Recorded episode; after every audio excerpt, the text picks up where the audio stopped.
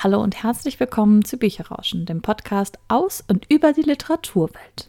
Wir sind Jenny und Karina, zwei Verlagsmitarbeiterinnen und wir freuen uns, dass ihr wieder da seid.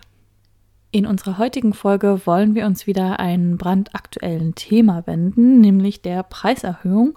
Und am Ende hat auch Jenny einen Buchtipp für euch. Ihr kennt das bestimmt auch zum 1.1., also zum Start eines neuen Jahres, sind auch oft, dass es neue Regelungen oder neue Bestimmungen gibt. Dieses Jahr ist es, dass es vor allen Dingen Preiserhöhungen betrifft in ganz vielen Branchen. Wir wollen heute mit euch über die Preiserhöhungen bei Büchern sprechen. Vielleicht ist es dem einen oder anderen von euch auch schon aufgefallen. Viele Bücher sind ein paar Euro teurer geworden. Es ist in vielen Fällen gar nicht so viel, aber über sämtliche Sparten hinweg sind die Bücher trotzdem größtenteils teurer geworden. Wir haben in unserer 32. Folge, die wir vor etwa zwei Monaten veröffentlicht haben, schon mal angekündigt, dass das zum Jahreswechsel kommen kann, nämlich als wir über die Papierkrise gesprochen haben. Denn als eine der Auswirkungen, dadurch, dass Papier viel, viel schwieriger zu beschaffen ist und es damit natürlich eben auch teurer wird für die Verlage als Produzenten, kann es durchaus vorkommen, dass eben auch Preise erhöht werden.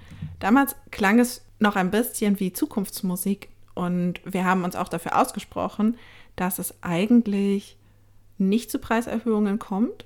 Aber wir haben damals schon gesagt, dass es, wenn die Krise anhält und es weiterhin einfach so kritisch ist, eben durchaus eine Möglichkeit der Verlage auch ist, um irgendwie noch halbwegs wirtschaftsfähig zu sein. Genau dieser Fall ist jetzt tatsächlich eingetroffen. Die Papierkrise ist natürlich der ausschlagende Grund, warum es die Preiserhöhung gibt, aber sie ist auch nicht der einzige, sondern an vielen Stellen kommt es zusammen, dass am Ende es gar keine andere Möglichkeit mehr gibt, als die Preise für Bücher auch zu erhöhen. Denn auch in anderen Sparten, wie zum Beispiel bei der Post, wurden die Preise jetzt erhöht zu 2022. Die Benzinpreise erhöhen sich ja schon in den letzten Monaten. Und das sind einfach so viele Stellen, die dann zusammenkommen, wo dann einfach die ganze Kalkulation auch für die Produkte und für die Bücher teurer wird. Und um einfach wirtschaftlich zu bleiben, die Verlage gar keine andere Wahl haben, als auch ihre Preise für die Bücher zu erhöhen. Man muss sich einfach vorstellen, dass die Bücher ja in Druckereien hergestellt werden und das nicht nur in Europa, sondern auch in Asien. Und umso weiter die Transportwege eigentlich sind, umso teurer wird es oft auch. Und diese ganzen Transportkosten spielen auch sehr, sehr viel mit rein, dass jetzt auch die Preise erhöht werden, weil, wie Karina gerade schon gesagt hat, dadurch, dass eben auch ganz viele primäre Sachen teurer werden, sowas wie Benzin zum Beispiel auch, müssen das natürlich ja auch die Druckereien irgendwie versuchen zu stemmen. Und ihre einzige Möglichkeit ist oft auch, an ihre Kunden, nämlich die Verlage, das weiterzugeben. Auch für die Verlage wird ja nicht nur die Herstellung der Bücher teurer, sondern auch vieles andere. Und viele versuchen natürlich trotzdem, das irgendwie auszugleichen, aber es funktioniert nur bis zu einem gewissen Maß. Und deswegen, eigentlich wüsste ich jetzt keinen Verlag, der dieses Jahr nicht doch irgendwie geringfügig seine Preise erhöht. Einfach aufgrund dieser angespannten Situation. Und wenn ihr mal schaut, überall sonst erhöht sich ja eben auch alles. Also es betrifft ja wirklich jeden Bereich und damit uns als Kunden ja auf jeden Fall immer. Und das ist tatsächlich auch nichts, was jetzt ein Verlag leichtfertig auch entscheidet oder sagt, okay, wir erhöhen jetzt einfach mal von allen unseren Büchern die Preise. Das passiert für einzelne Titel mal. Also es kann einfach vorkommen, dass man sagt, okay, dieser Titel funktioniert total gut, dann erhöhen wir mal die Preise oder wir setzen den Preis sogar runter, um das Buch besser zu verkaufen. Aber dass sich das jetzt wirklich auf das komplette Verlagsprogramm ausweitet, das ist eigentlich sehr selten. Und die Verlage machen das natürlich auch nur nach einer langen Bedenkzeit, weil das natürlich auch Auswirkungen hat. Vor allem bei den Kinder- und Jugendbuchverlagen ist das natürlich auch eine Abwägung, die noch mal größer ausfällt als es bei den Publikumsverlagen, weil Jugendliche beispielsweise ihre Bücher auch selbst kaufen und oft ein Taschengeld haben und sich dann vielleicht auch manche Bücher gar nicht mehr leisten können, wenn sie halt jetzt zwei, drei Euro einfach teurer werden. Besonders spannend finde ich bei dem Punkt tatsächlich, dass es einfach von den Verlagen so unterschiedliche Strategien gibt. Also es hängt einfach total davon ab, welche Linie ein Verlag fährt, auch was eben so Preiserhöhungen jetzt angeht. Es gibt zum einen die Verlage, die grundsätzlich eigentlich ja eher hochpreisige Bücher zum Beispiel von vornherein herausbringen. Und bei denen ist es jetzt gar nicht so gravierend, wenn die jetzt ein bisschen die Preise erhöhen, weil die Kunden es gewohnt sind, dass sie schon in einem hochpreisigen Segment eigentlich sich befinden und die Bücher eben doch ein bisschen mehr kosten, als zum Beispiel eben bei Verlagen, wo die Bücher doch deutlich weniger kosten und sich auch gerade, Karin hat es eben schon gesagt, bei Kinder- und Jugendbuchverlagen zum Beispiel auch an Familien richten und auch an vielleicht eine breite Gruppe und da auch versuchen, sowohl die einkommensstarken als auch die einkommensschwachen Familien mitzunehmen und anzusprechen. Und auch hier sind Preiserhöhungen natürlich deutlich stärker auffällig. Einfach weil wir uns schon im sehr niedrigen Segment zum Beispiel befinden. Und wenn ein Buch schon nicht so viel kostet und es wird dann teurer, merkt man das eben viel, viel stärker, als wenn etwas sowieso schon mehr kostet und dann noch mal ein bisschen mehr. Entsprechend ist es für jeden Verlag sehr, sehr schwer zu entscheiden, wie viel kann ich auch meinen Kunden zumuten, wie viel kann ich hier auch guten Gewissens auch von dem, was ich an Mehrbelastung jetzt als Verlag zu tragen habe, auch an meine Kunden weitergeben. Oder muss ich nicht trotzdem irgendwie schauen, dass ich es ein bisschen gedeckelt bekomme, dass ich vielleicht nicht ganz so hoch die Preise anziehen muss, sodass mein Kunde trotzdem noch sich das Buch auch leisten kann. Weil letztendlich muss man natürlich auch sagen, wir als Verlage haben vor allem eins im Ziel. Wir möchten, dass Menschen Bücher lesen. Und wenn wir diese Menschen nicht mehr erreichen, weil unsere Bücher zu teuer geworden sind, ist es genau das, was wir eben nicht wollen. Und entsprechend ist halt eben vor allem die Überlegung, wie bleibt das Buch weiterhin attraktiv und trotzdem ich als Verlag weiterhin wirtschaftlich. Man muss auch dazu sagen, so eine Preiserhöhung ist auch nicht mal eben so getan, sondern das ist natürlich auch mit viel Arbeit verbunden. Die Titel müssten neu gemeldet werden, dass sie halt in allen Shops den richtigen Preis haben, dass sie in allen Buchhandlungen den richtigen Preis haben.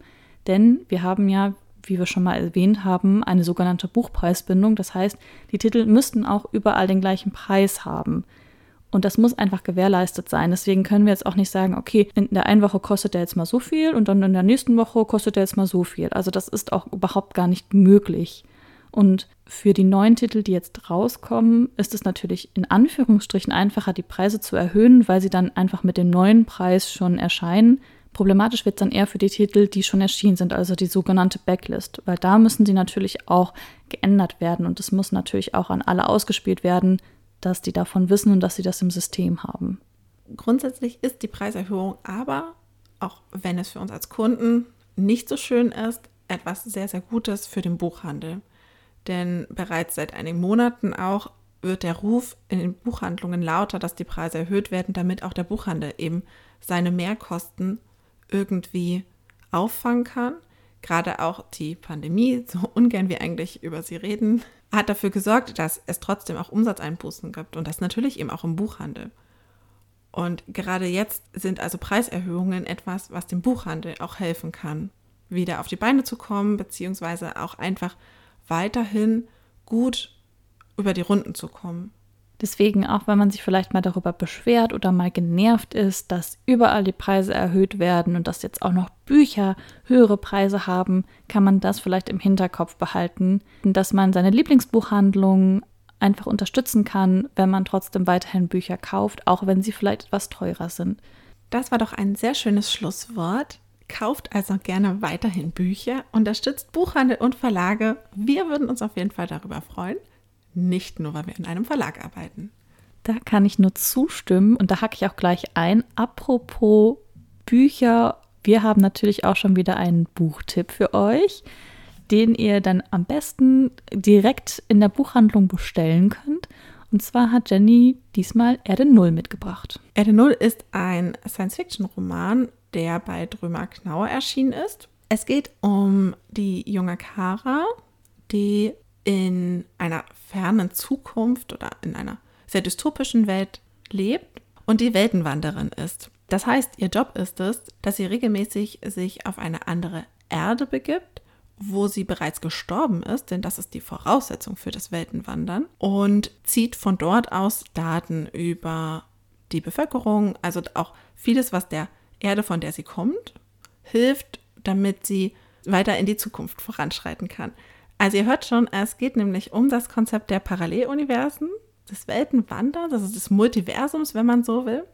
Die Lesenden begleiten Kara bei ihren Weltenwanderungen und auch bei ihrer Arbeit vor Ort auf Erde Null, also die Ausgangserde, von der aus nämlich diese Weltenwanderungen unternommen werden, denn auf keiner der anderen Erden wurde die Möglichkeit, zwischen den Welten zu wandern, erfunden.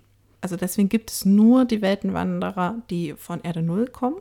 Und Kara stößt aber, als sie sich zu einer neuen Welt aufmacht, auf der ihr dortiges Ich erst vor kurzem gestorben ist, auf ein dunkles Geheimnis, das auch ihre eigene Welt betrifft und das Weltenwandern ganz allgemein.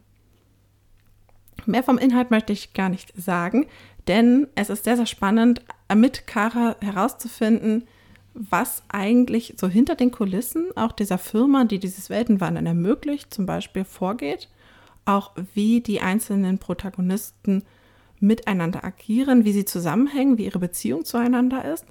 Und was ich vor allem auch sehr, sehr spannend fand, inwieweit die verschiedenen Ichs auf anderen Welten auf das eigene Ich zurückspiegeln im Buch. Also das von Kara zum Beispiel, aber auch das von vielen anderen Personen aus ihrem Umkreis, inwieweit die unterschiedlichen Persönlichkeiten, die sie auf anderen Welten haben und in diesen Paralleluniversen eben haben, trotzdem sich auch immer wieder in ihrem Ursprungsuniversum sozusagen zeigen. Das ist das, was auch das Buch vor allem so besonders macht und sehr empfehlenswert auch deswegen macht, ist wirklich einfach diese Beziehungen zwischen den einzelnen Personen, die auch diese Wahrheitsfindung, also wie Kara versucht herauszufinden, was eigentlich überhaupt hinter diesem ganzen Weltenwandern steckt es ist weniger deswegen tatsächlich ein Science-Fiction-Roman. Es ist, finde ich, stärker ein Fantasy-Roman, der uns in eine andere Welt mitnimmt, weil Science-Fiction ja doch stärker noch ein bisschen eigentlich ausmacht, dass man viel mehr über die Technik auch dahinter erfährt. Und das ist hier nicht der Fall. Also wir erfahren nur so viel, wie notwendig ist, damit man die Welt versteht, damit man versteht, wie alles zusammenhängt, auch wie das komplette Gefüge auch ist, weil es eben wirklich sehr dystopisch eigentlich auch ist, die Welt. Aber wir erfahren auch nicht mehr. Also wir erfahren nicht mehr über das Weltenwandern, weil auch unsere Protagonistin eben auch da gar nicht die Hintergründe so genau kennt.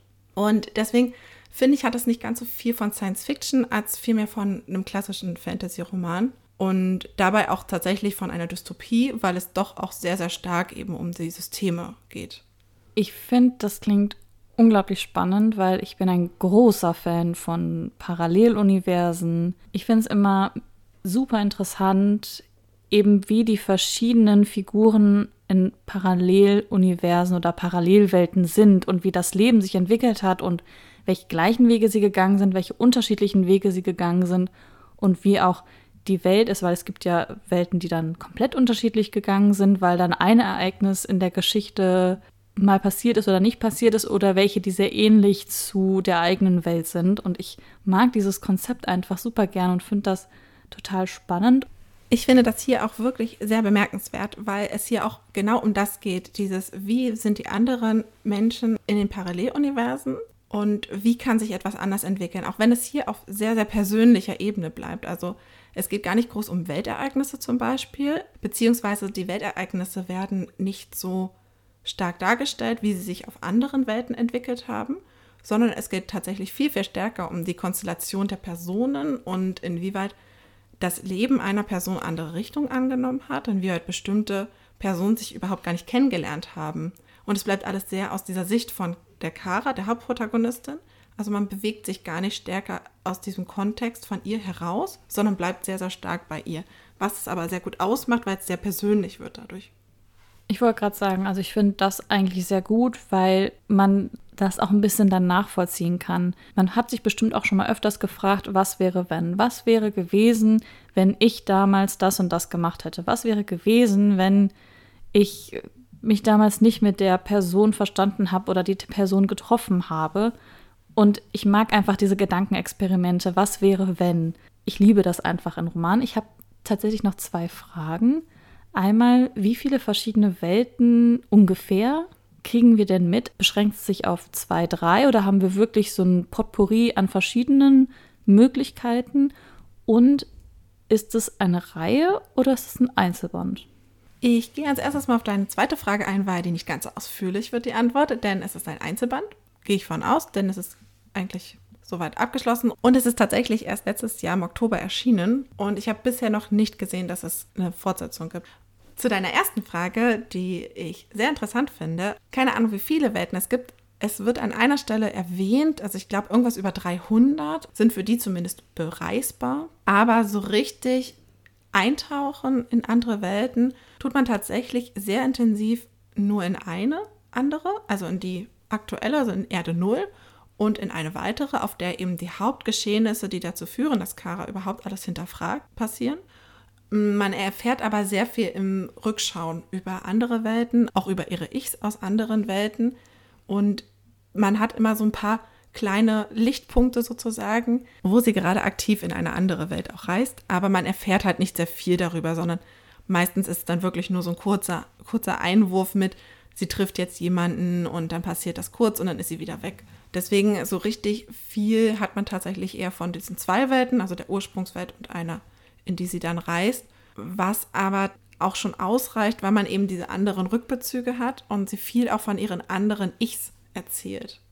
Also das Ich auf Erde sowieso hat dann das und das gemacht. Deswegen weiß ich, habe ich diese Information auch. Mir hat das auch nicht gefehlt. Also ich fand das tatsächlich, ich fand es sehr rund trotzdem, auch wenn man nicht so viel von den anderen Welten intensiv erfährt. Weil mir wäre das sonst zu viel gewesen sogar. Also ich fand es genau richtig so, wie es ist, weil man auch trotzdem super gutes Gefühl für diesen Charakter bekommt und für diese Zusammenhänge. Und letztendlich ist das vor allem dann auch einfach ein sehr spannender Thriller, weil es ja eben am Ende, also es wird auch sehr, sehr spannend dann, wo sie eben näher an die Wahrheit herankommt. Und das hat einfach vor allem unglaublich hohen Unterhaltungswert gehabt. Also ihr merkt, Jenny ist total begeistert und ich bin schon so ein bisschen angefixt. Wir hoffen ihr auch. Das war es auch schon wieder mit unserer aktuellen Folge. Das nächste Mal geht es weiter in zwei Wochen und bis dahin freuen wir uns natürlich über eure Rückmeldungen per Mail an bücherrauschen.web.de mit UE oder auch eure Kommentare bei Instagram, YouTube oder auf den Podcast-Portalen wie Apple, wo das möglich ist. Wir freuen uns natürlich auch jederzeit über Bewertungen von euch und danken euch, dass ihr zugehört habt. Ihr findet den Link zu unserem Instagram-Kanal und zu unserer niegelnagelneuen Website auch in unseren Show Notes. Dort findet ihr auch die E-Mail-Adresse sonst noch einmal, wenn ihr uns schreiben möchtet. Und wir sagen bis zum nächsten Mal. Macht's gut. Auf Wiedersehen.